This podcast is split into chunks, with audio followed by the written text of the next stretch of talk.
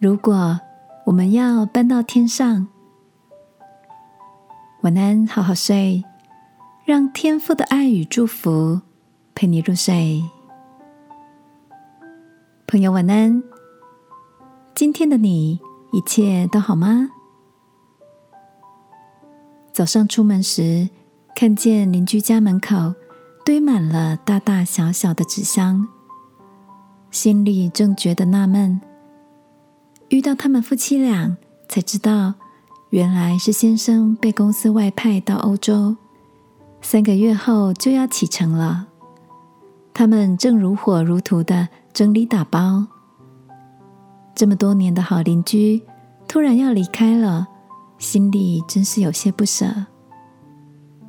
太太说道：“一家四口的东西好多，真考验取舍的智慧。”有些家具才刚买不久，现在又只能再次出售。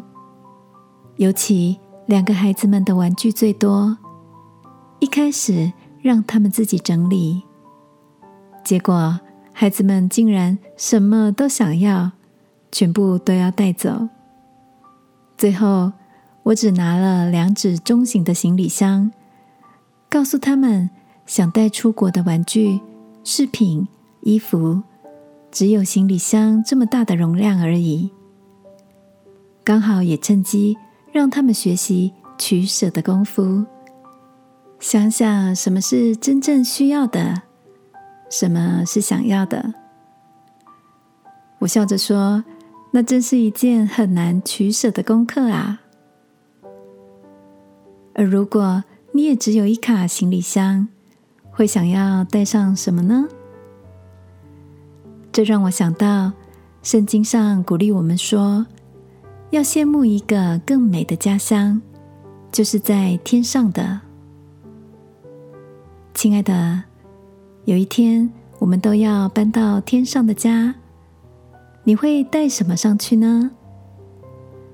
有限的行李箱，就像是我们的时间，或许这也提醒我们，取舍要把时间花费在哪里。在彼此相爱，在行事为善，在给予恩典。今晚，让我们有些安静的时间，求天父带领我们做出对的取舍。亲爱的天父，这世上的日子是短暂的，求你帮助我，使生活过得更有意义，选择在所做的事上。有永恒的价值。祷告，奉耶稣基督的名，阿门。晚安，好好睡。祝福你，存款在永恒的天家里。耶稣爱你，我也爱你。